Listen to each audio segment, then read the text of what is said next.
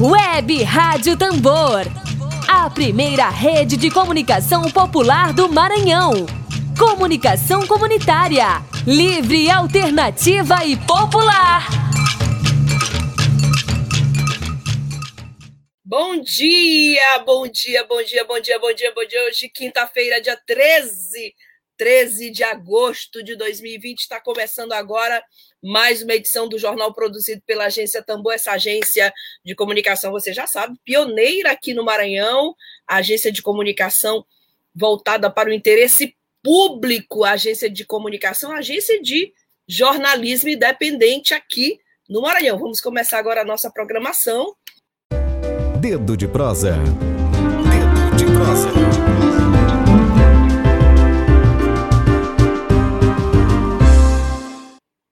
Bom, nós vamos agora para o nosso quadro de entrevistas e debates. Muita gente está aguardando o nosso dedo de prosa com a professora. Bom dia, professora Maria dos Remédios. Seja novamente bem-vinda aqui à Rádio Tambor. Bom dia, você está me ouvindo bem? Perfeitamente, professora. Ótimo. Bom, professora, é uma honra, né? Nós fomos talvez um dos primeiros meios de comunicação aqui no começo da pandemia conversou aqui com a professora Maria dos Remédios, hoje ela é requisitada pelo Brasil inteiro para dar e trazer esclarecimentos. Eu queria apresentar a todos, aos, hoje, 13 de agosto de 2020, o nosso quadro de entrevistas e debates, o Dedo de Prosa, é com a médica infectologista, professora associada da Universidade Federal do Maranhão, a UFMA, e ela também é doutora em medicina tropical e saúde internacional, professora Maria dos Remédios Carvalho Branco. Vamos conversar com a professora sobre essa possibilidade de recorrência ou reinfecção pelo coronavírus. Professora, primeiro eu li uma matéria da Folha de São Paulo sobre um estudo feito pela USP. E recentemente vi algumas matérias sobre é, a recorrência da doença em pacientes no Hospital das Clínicas também, lá em São Paulo. É, o que, que nós temos, professora, de fato, de informação já comprovada, porque a gente sabe que demora muito, a ciência ela exige né, é, um pouco tempo para que sejam comprovadas algumas hipóteses. O que, que há de mais recente sobre essa possibilidade de recontaminação?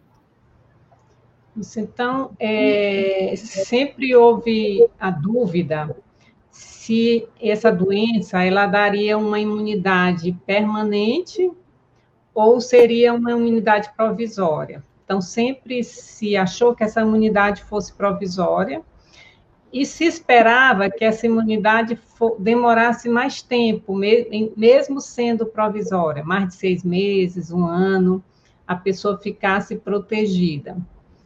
Os primeiros que havia pacientes que apresentavam, depois de algumas semanas, novamente o exame que detecta o vírus, que é o, o, o RT-PCR positivo, é sempre esses relatos, é, os próprios pesquisadores que relatavam vinham questionando se isso não era apenas fragmentos do vírus, né? Então, não havia uma, um certo desconfiança. Mas o que se vê agora não é isso. O que se vê agora são pessoas que tiveram a Covid-19 e, e semanas depois elas adoecem novamente. Então, não é apenas o fato do exame dar positivo, mas elas têm sintomatologia é, é, mesmo de Covid. Uma outra situação que se esperava é que essas pessoas tivessem é, um quadro leve. Né? Então, elas tiveram a primeira vez, por exemplo, um quadro leve, ou foram até assintomáticas, e aí, pela segunda vez, teriam também um quadro leve. Que eu tenha conhecimento, não tem relato até agora de uma pessoa que tenha pela segunda vez e tenha feito quadro grave. Entretanto, o que a gente tem visto é que as pessoas adoecem novamente, embora não façam quadro grave, elas têm mais sintomas do que da primeira vez. Então, por exemplo, tem um médico aqui em São Luís que ele está com Covid novamente. E da primeira vez, ele teve sintomas bastante leves, e agora ele tem perda do paladar, perda do olfato e tem comprometimento pulmonar leve de 10%, que ele não teve comprometimento nenhum a primeira vez que ele teve Covid.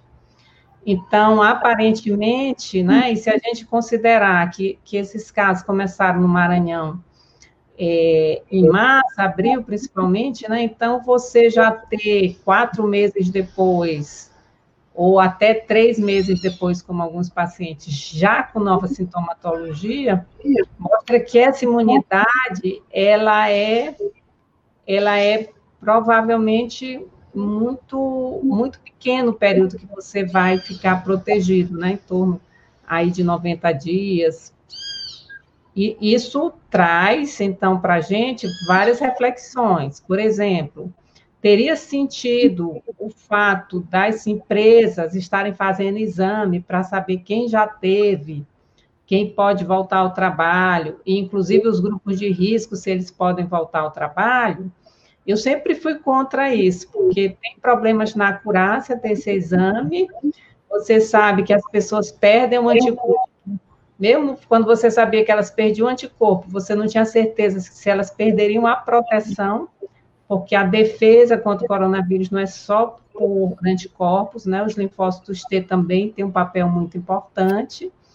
Então, você perde os anticorpos, e aí? Você dá um exame negativo, mas você já teve coronavírus. E agora você, a meu ver, não tem sentido, porque se a pessoa pode pegar novamente, para que você ficar gastando dinheiro fazendo teste massivo na, entre os funcionários de uma empresa para decidir quem vai começar a trabalhar e quem não vai? Tem outra repercussão, que é em relação ao uso da máscara. Então, uhum. várias pessoas que tiveram Covid hoje se recusam a usar máscara. É. Ah, eu já peguei, então eu posso, é, uhum. eu não vou pegar novamente, eu posso eu ficar sem máscara. Isso, isso é um problema em vários lugares, em, em várias empresas. Tem várias pessoas se negando a usar máscara porque já tiveram. E aí e essa pessoa pega de novo.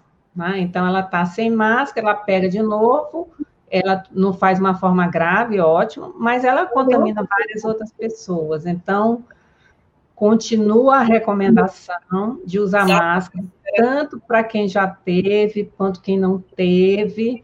Né? Lembra que a máscara protege você que está usando, protege a outra pessoa, e também lembrar que a máscara, ela protege contra formas graves. Então, se as duas pessoas estiverem de máscara e uma estiver transmitindo, mesmo que você pegue, é muito pouco provável que você faça uma forma grave, né? Porque ela é uma barreira. A não ser casos excepcionais que a pessoa está num ambiente confinado e a outra pessoa que tosse, por exemplo, tosse em cima dela, sem nenhuma, digamos, etiqueta respiratória. Aí a pessoa realmente vai receber uma carga de vírus muito grande.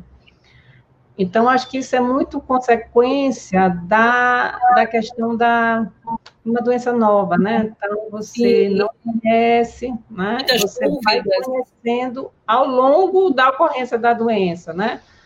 É, nós, no Brasil, tivemos um certo privilégio da doença chegar depois, depois da China, depois da Europa, então, algumas coisas a gente foi observando nos outros países, mas, em termos de comportamento, eu acho que nós temos hoje um problema muito sério, porque as pessoas não querem mais usar máscara, Sim. porque também estão com a sensação que a pandemia acabou.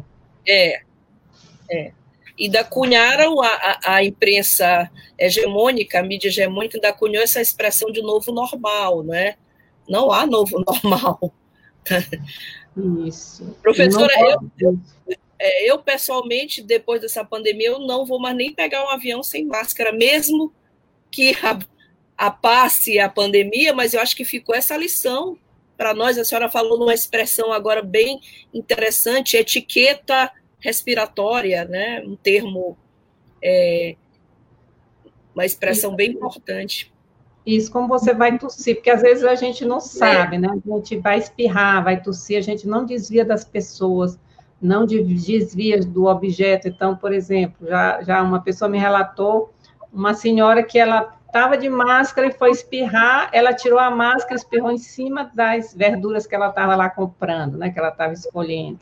Não adianta. Então, é, as pessoas não sabem como se comportar. Então, espirrar, espirra para dentro do cotovelo, desvia das pessoas, né?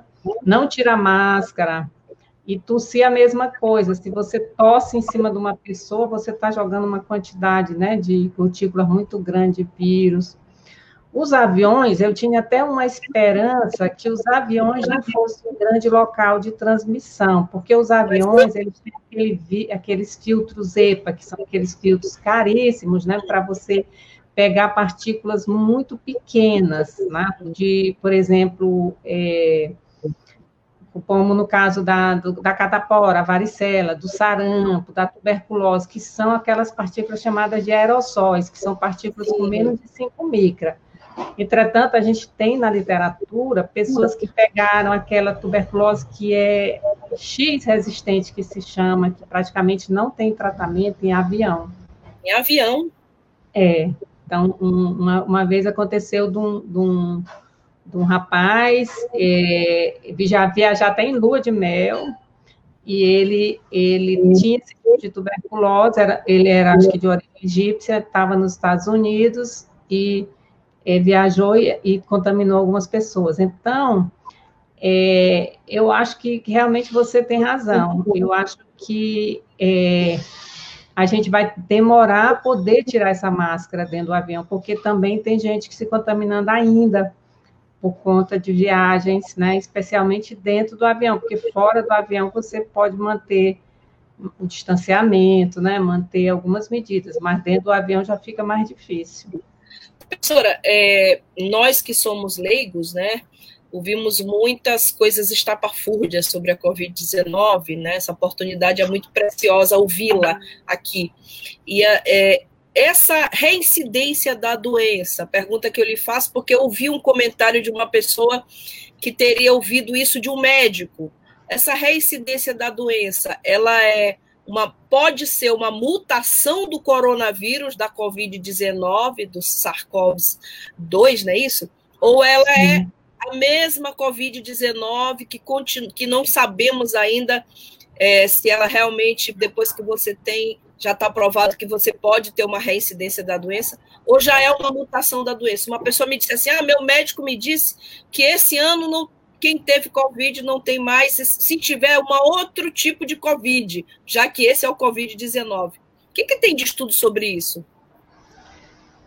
Não, é, é esperado, por exemplo, tem os, os quatro tipos de, de, de, coronavírus que, que circulam entre humanos, que eles causam tipo um resfriado, e realmente você não tem imunidade permanente contra eles. Você tem uma vez, você pode ter em outra estação. Mas para o coronavírus, não se espera grandes mutações nesse sentido, como você tem, por exemplo, no caso do, do vírus da gripe, o vírus influenza. Então, o vírus influenza, ele sofre mutação, você toma vacina durante um ano, no ano seguinte você já toma uma nova vacina, por quê? Porque é estudado os vírus que circularam e aí, em cima desses novos vírus, com essas, no, com essas mutações, é feita uma nova vacina, mas isso não é imaginado em termos do coronavírus. Hum. Então, o que se sabe em termos de mutação, o que se sabe de mutação é que ele. De acordo com a organização. Esse meu Google está me atrapalhando. É, o que se sabe é que é, pelo menos dois grupos de pesquisa diferentes perceberam que ao, ele, ao entrar na Europa e na América, ele sofreu mutação em termos de maior contagiosidade. Que a, a hum. contagiosidade dele é maior aqui do que na Ásia. Hum. Mas em termos de você pensar que ele sofreu mutação, e aí você está pegando por conta disso, eu acho que isso não tem muita plausibilidade biológica por conta do, das características do coronavírus. Tem uhum. outras pessoas questionando que isso não é coronavírus. Então, que você teve coronavírus, por exemplo, em maio, agora você está, mas você está com outro vírus respiratório. Mas vamos Sim. imaginar, é, inclusive para o Ministério da Saúde, a partir de 9 de julho, se a pessoa teve perda do olfato e do paladar, o Ministério da Saúde aceita isso como caso confirmado de coronavírus, mesmo que não tenha exame por conta da característica clínica, ou por conta, outra forma que o Ministério da Saúde aceita hoje, que se tiver alteração na tomografia, aquelas alterações características da, da Covid-19, também você fecha o caso, mesmo que não esteja um exame laboratorial confirmando. Então, voltando ao caso desse meu amigo, por exemplo, ele teve a primeira vez, foi confirmado, e agora ele está com, RT, com, com perda da do olfato e do paladar, a gente vai pensar que isso é outra virose? Não. A gente vai pensar que isso realmente é Covid-19. Então, eu acho que a gente tem uma certa, é, especialmente no começo, uma certa resistência a aceitar que essa possibilidade existe. Mas ela existe mesmo, você pode pegar mais de uma vez. Bom, bom, eu tenho, eu tenho uma pergunta da redação da agência Tambor, para a professora e, e, doutora Maria dos Remédios. Professora, a pergunta é da redação da agência Tambor. Nós podemos chamar de reinfecção mesmo ou o vírus permanece no nosso organismo e quando a imunidade baixa, ele reaparece, a exemplo de herpes e outras doenças? Não, num período curto, é, de poucas semanas, é, que são os primeiros trabalhos que mostravam isso, eles chamavam mais, mais o termo recorrência, porque então você teve, né, digamos, três semanas depois, o exame está positivo, e até questionavam se esse, se esse vírus que deu no RT-PCR é só um fragmento dele, ou seja, não seria nem contagioso, né? Então, isso aí seria mais a recorrência. Mas em termos do coronavírus, não é, não se admite que você vá ficar a longo prazo com o vírus no seu organismo, que ele possa ser reativado. Seria realmente uma nova infecção. Então, por isso que o termo mais adequado seria reinfecção. Infecção. Termo mais adequado. Professora, uma curiosidade, né? A Organização Mundial de Saúde não avalizou a vacina que a Rússia é, tem divulgado, divulgou essa semana, né, que teria encontrado a vacina contra o coronavírus. Assim, é, quais os critérios que, por exemplo, teriam feito com que a Organização de Saúde não atestasse favoravelmente contra essa por suposta vacina que os russos estão alegando que encontraram? Porque, em termos de produção de vacina, assim como produção de medicamentos, você tem normas que são normas internacionais, que vêm desde a metodologia do estudo para chegar né, até aquele resultado, e isso inclui não só, digamos assim, a parte metodológica, estatística, mas também a parte ética, porque você não pode colocar a saúde das pessoas em risco. Então, no caso de, de uma vacina, você tem aquelas fases que são chamadas de pré-clínicas, que são aquelas fases de laboratório, é, que você, é, depois que você chega àquela proposta, você faz aquela proposta daquele tipo de vacina usando um determinado é, antígeno e um vetor, né, para poder entrar na célula você faz isso primeiro em animais. Então, a, aí você vai testar a resposta do animal àquele antígeno, se aquele vetor serve. É, os modelos muitas vezes usam camundongos, né? E depois você é, Aí você testa aí também segurança. Quais foram os eventos adversos que aquela vacina ou aquele medicamento trouxe para aquele animal? Deu problema nos rins, deu problema no fígado? Bom, aí passada essa fase, você viu que tem segurança, não houve nenhum evento grave em animal. Aí você parte, então, para a fase chamada de fase clínica, que são três fases. Então, no caso da vacina dos russos, eles estão na primeira fase.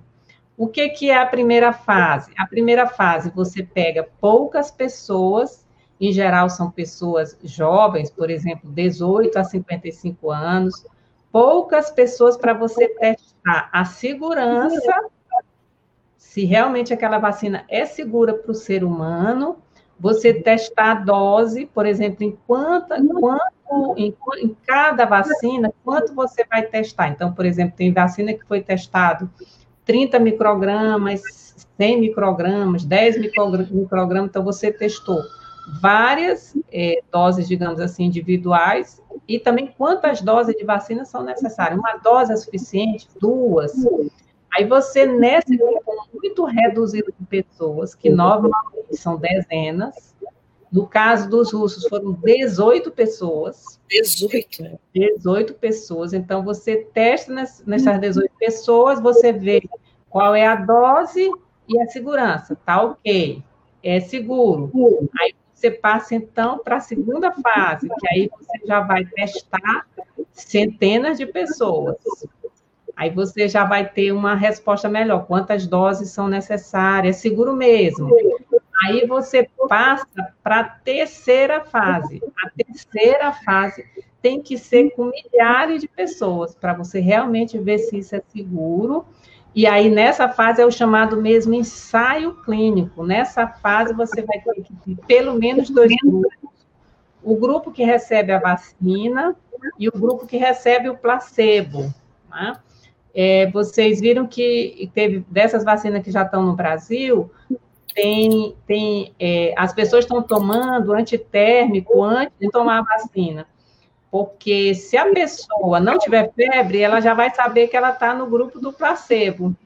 E a pessoa que é, tomou a vacina, se tiver febre, ela vai saber que tomou no, no é, a vacina, a vacina mesmo, e não o placebo. E tudo isso interfere para você haver evento adverso. Então, quem tomou, sabe que tomou a vacina, ela vai dizer que teve dor de cabeça, que teve isso, teve aquilo. Então, nesse caso dessa fase 3, com milhares de pessoas, essa, essa entrada no grupo ela é aleatória, ela é sorteada geralmente por um programa de computador, qual grupo que você vai entrar, se é o placebo ou se é o da vacina. Os pesquisadores que estão acompanhando aquelas pessoas, eles não sabem quem tomou a vacina e quem tomou o placebo, então, chamado duplo cego, nem a pessoa, nem o pesquisador sabe, e são pesquisadores externos que estão controlando, sabendo quem toma o quê, acompanhando os eventos adversos. E por questões éticas, eles podem suspender o ensaio clínico se eles perceberem que tem alguém que está fazendo um, um evento adverso grave. Ou então, muitas vezes, suspender porque a resposta é muito boa. Então, se a resposta é muito boa, por que, que você vai deixar pessoas tomando placebo? Não, você vai botar todo mundo para tomar a vacina. Mas isso, e essa resposta, você fez os anticorpos, ótimo. Então, isso vai lhe dar proteção? Provavelmente sim, porque você já passou pela fase 1 e 2 lhe deu proteção. Agora, nesse momento da fase 3, que você quer saber quantas, quanto tempo vai demorar essa proteção. Entende? Então, assim, o máximo que é admitível, admissível hoje é que você, a vacina já deu resposta no início da fase 3, uhum. você já continue a fase 3, mas você já começa a produzir vacina para proteger a população em geral, entende? Então, o máximo que você consegue, porque depois da fase, fase 3, a vacina é aprovada, quando ela termina. Então, normalmente, né, uma, uma, uma das melhores das hipóteses, nesse, nesse, nesse eh, processo todo que está sendo feito, a produção de uma vacina, pesquisa de uma vacina seria de 12 a 18 meses. Por mais que você antecipe, não dá para você antecipar é, não é, fazendo determinadas fases. Então, a Organização Mundial de Saúde já disse que não vai aprovar uma, uma vacina que não tenha passado por todas as fases, né? Até por questões mesmo éticas. Então, vamos dizer que na fase 1, nessas 18 pessoas não houve problema. Mas e se depois, quando você vacinar milhões de pessoas, você é. tiver algum advento grave?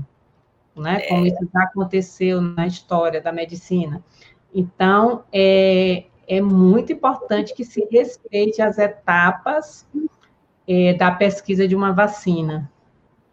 Sem dúvida, professora. Eu tenho lido que o, sobre prognósticos da, da vacina, primeiro semestre de 2021 seria o mais apropriado, não é isso? Isso, então seria, né, final do primeiro semestre, começo do segundo semestre do ano que vem, você ter uma vacina. Não podemos ter essa esperança. É, porque assim, a vacina, o Brasil fez uns convênios, né? Comprou as vacinas, né, de maneira antecipada, porque não só para ter prioridade na, na, depois na venda das vacinas, quando a vacina tiver eh, definitivamente aprovada, mas para poder ter já o compartilhamento de tecnologia, porque a outra etapa, depois que você é, aprova uma vacina, é a produção. Então, imagina você produzir milhões de doses. Onde? Em que prédio? Em que condições? Então, o Brasil se antecipou nesse sentido para ir já produzindo os insumos necessários para poder produzir milhões de doses daquela vacina. Então, o Instituto Butantan, por exemplo, ele está construindo um prédio em tempo recorde para poder ser o prédio de produção dessa vacina. Então, felizmente, o Brasil ele tem um investimento de décadas, né? O Programa Nacional de Imunização é de 1973, e especialmente a partir da década de 90, hoje um investimento maciço na, na, em vacinas no Brasil, né? Então, é um dos melhores programas do mundo, né?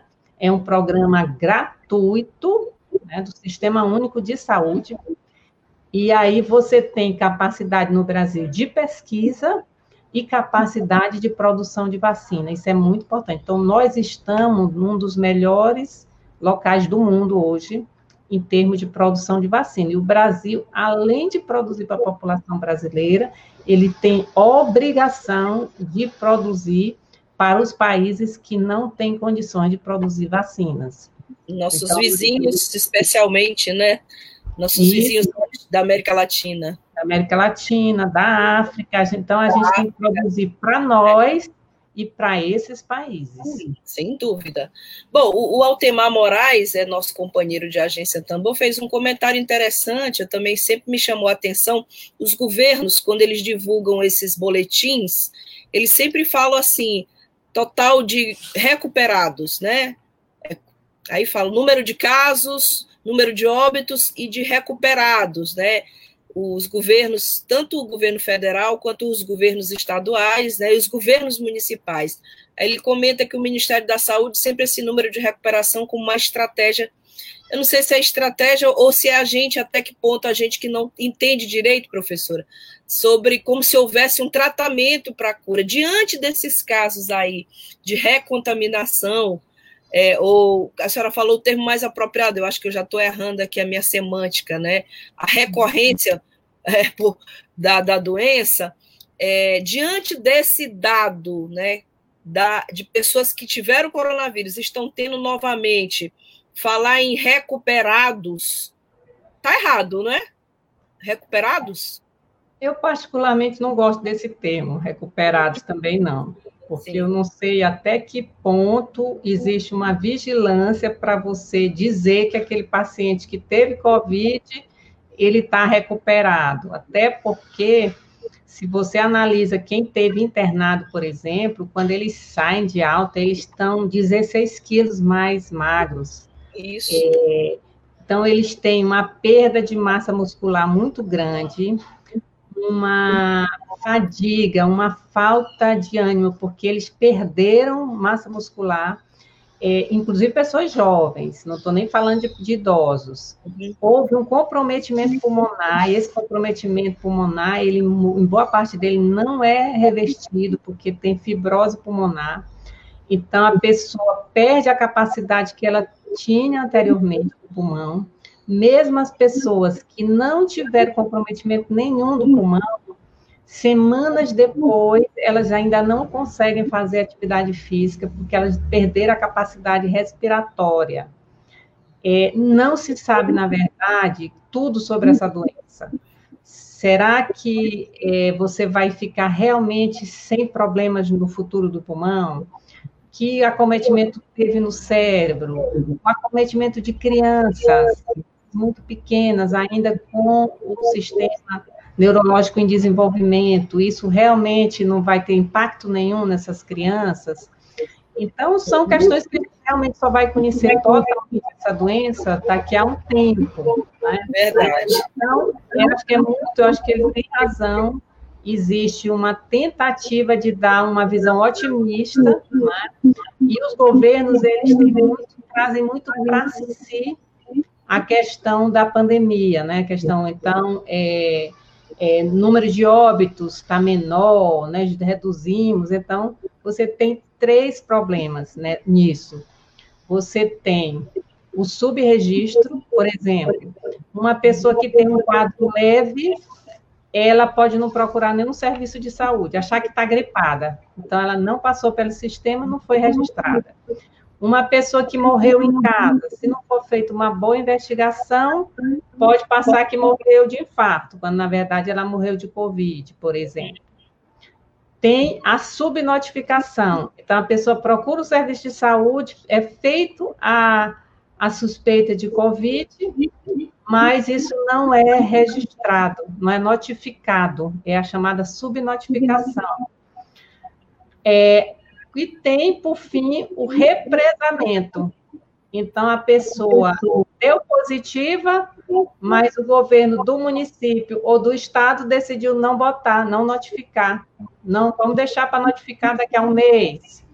Ou a pessoa morreu, o governo é, do município ou do estado, ele sabe que é Covid, já tem todas as informações, mas não quer botar para não aparecer mal na fita. Então, é. isso está acontecendo no Brasil todo. O subregistro, a subnotificação e o represamento. Só que quando a gente vai analisar os dados, a gente tem como perceber isso. Então, por exemplo, o CONAS, que é o, dos, a, a, o Conselho do Secretário de Saúde, na página dele já mostra que você tem no Maranhão um número absurdo de aumento de mortes naturais em 2020, exatamente no período da Covid e não bate com o número de óbitos por Covid. Então, o número de óbitos por Covid não acompanha a, o número de mortes naturais. Então, é, você tenta esconder um dado, ou represá-lo, ou omiti-lo, mas ele aparece de outra forma. Ele vai ser detectado pelos pesquisadores e vai ser mostrado como já está sendo mostrado. Professora, é, é, quanto Quantos por cento a gente pode acreditar nessa informação de que o Maranhão está em. É, os números de casos de Covid do Maranhão estão é, estabilizados? Eu vejo no Jornal Nacional, eu sempre fico muito com o pé atrás, assim, eu vejo.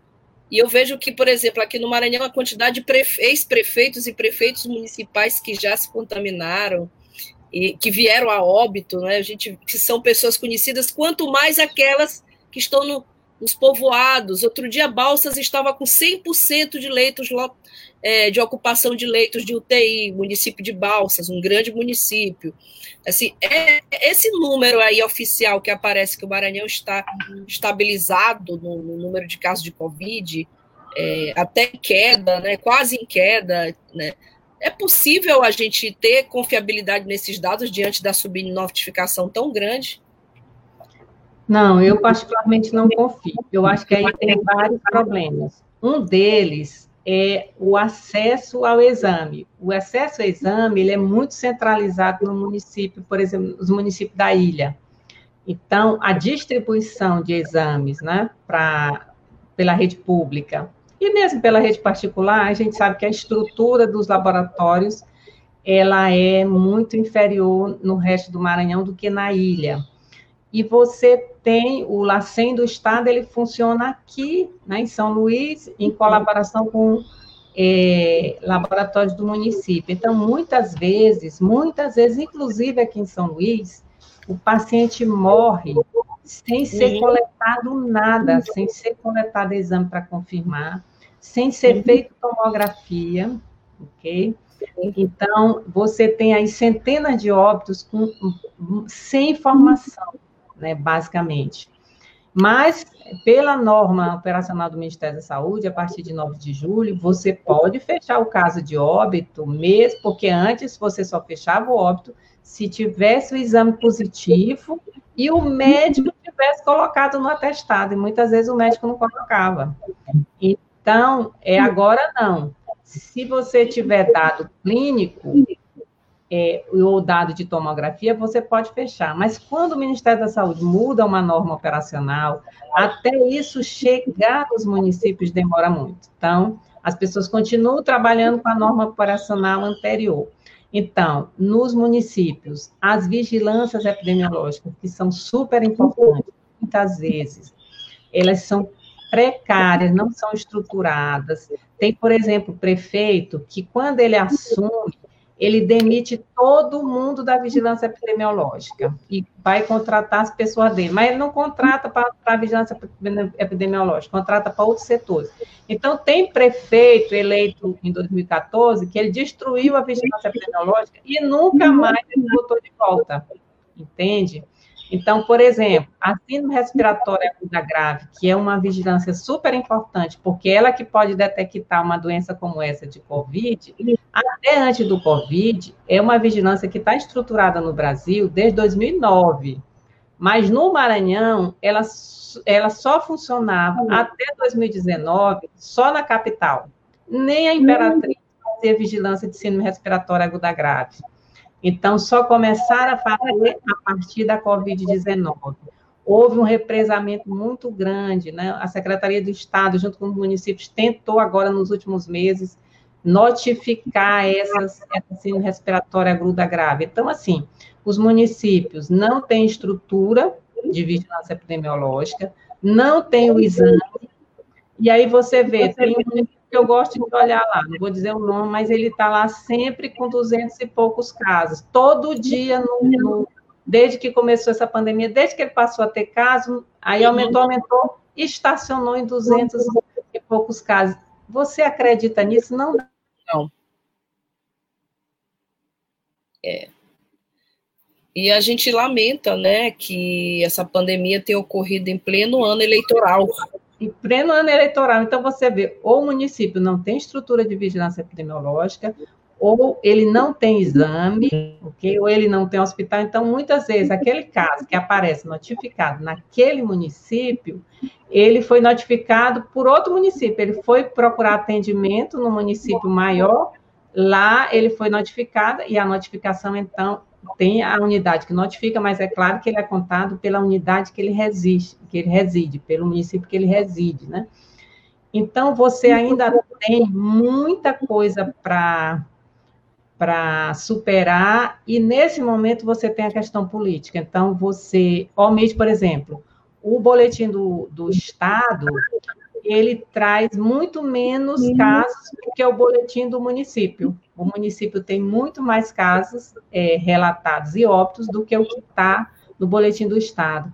O boletim do Estado, por exemplo, só bota o número de casos notificados por município. Ele não bota o número de óbitos por município e não bota o número de óbitos em investigação. Então, não existe transparência. Você não sabe por que, quantos óbitos estão em investigação. Aí, você, quando você vê o, o, o nos jornais todo dia, a média móvel de, de óbitos é, diminuiu no Maranhão. Diminuiu por quê? Porque não está sendo notificado. Então, se você acompanha desde o início, a Secretaria de Saúde do Estado notificava 4 a 6 óbitos por dia. Depois passou 10 a 12 por dia. Depois 20, 20 e poucos por dia. Depois chegou a mais de 30 por dia. E depois baixou para menos de 20. Isso não existe, Regiane. A doença não acontece assim. Você não vai ter um número fixo para notificar todo dia. Você vai ter dezenas. Você, você não pode controlar. Isso é sinal claro de represamento de dados. Você vai notificar. Então, em julho, a Secretaria de Saúde do Estado notificou óbitos de abril. Ok? Então, se essa decisão de, de represar. É, aparentemente, ela é intencional, mas mesmo é, que ela não fosse intencional, né? Você, se você quisesse resolver essa situação mesmo, você fazia uma, faria uma força-tarefa para investigar esses óbitos, que investigação de óbito não é fácil, é, investigar é. esses óbitos e notificar. Por que, que isso é importante? Porque a doença ela não tem tratamento específico, mas pode ter tido problemas no atendimento, entendeu? Pode ter tido falta de oxigênio naquela unidade, a pessoa pode ter ficado é, vários dias esperando um leito em UTI. Então, isso também já está sendo analisado por pesquisador até de fora do Brasil. Mortes em UPAs, morte em outras unidades que não tem UTI, entende? Então, é, você precisa analisar para você poder dar resolutibilidade a isso. Óbito tem que gerar investigação para você tentar evitar novos óbitos. É, a gente lamenta aí também a, o uso político dos recursos que vieram para a Covid e a forma como, porque o mundo passou a girar em torno da Covid-19. As prefeituras fazendo propaganda política, candidatos à reeleição. É muito ruim tratar desse assunto, mas lamentável o que tem acontecido. A professora está coberta de razão. Professora, só já, já, já estamos nos minutinhos finais, mas as perguntas não param de chegar. Vou lhe resumir aqui duas que são bastante interessantes, né, importantes. A, uma primeira pergunta é se uma se há estudos sobre uma pessoa sintomática, se ela pode infectar e transmitir esse vírus por quanto tempo. E a outra é se o Covid pode atacar o coração, mesmo a pessoa é, tendo a doença na sua forma mais leve. Sim, porque em relação ao, ao, à última, né? Então, o COVID ele é um, um vírus que ataca praticamente o, o corpo todo. Uhum. E nessas doenças virais, é, às vezes o acometimento do coração ele é maior. Então, é, de repente a pessoa pode fazer uma arritmia e morrer, ou pode fazer um infarto e morrer. Então, é, isso talvez justifique esses óbitos domiciliares. Então, várias pessoas com sintoma respiratório morreram em casa. Então, elas não estavam tão ruins, né? É, e a outra, a outra é, pergunta em relação ao tempo de transmissão. Então, se admite que a pessoa possa transmitir, né, até 14 dias do início dos sintomas. E eu gosto muito de uma definição dos americanos que é 14 dias do início dos sintomas, mas desde que tenha pelo menos três dias que a pessoa não tem mais sintomas, é, seja por, sem tomar remédio para febre, sem tomar remédio para tosse. Então, se ela tiver pelo menos três dias sem sintomas, ela não está mais transmitindo. Professora, eu tô, não, tô, não consegui lhe ouvir. Você consegue me ouvir? Eu estou te ouvindo. Tem áudio, não sei porquê. É, Bom, gente, eu acho que estamos com um probleminha técnico aqui. É, não consegui ouvir a professora Maria dos Remédios. Pedir ajuda a Lívia Lima. Lívia, está com áudio, né? Eu acho que é o meu computador aqui, não está no mute, mas tudo bem. Professora, se você estiver me ouvindo, eu queria lhe agradecer aí pela participação. É, não consigo ouvi-la, acho que ela não consegue me ouvir. Não, é, queria. Consegue me ouvir? Sim. Eu estou sem, sem o retorno da professora. Professora, queria lhe agradecer muitíssimo aí pela, pela participação aqui na nossa transmissão, na nossa agência de comunicação popular, em nome de todos que fazem a agência Tambor, em nome do professor Ed Wilson Araújo, do Emílio Azevedo, da Rejane Galeno, do Altemar Moraes, da Lívia Lima, da Daniele Luiz e do Benedito Lemos Júnior, todos que fazem a agência Tambor. Queria lhe agradecer pela sua entrevista e lhe desejar, claro, saúde sempre. Obrigada a todos, obrigada. Bom dia. Boa tarde para você, a gente volta amanhã. Tchau.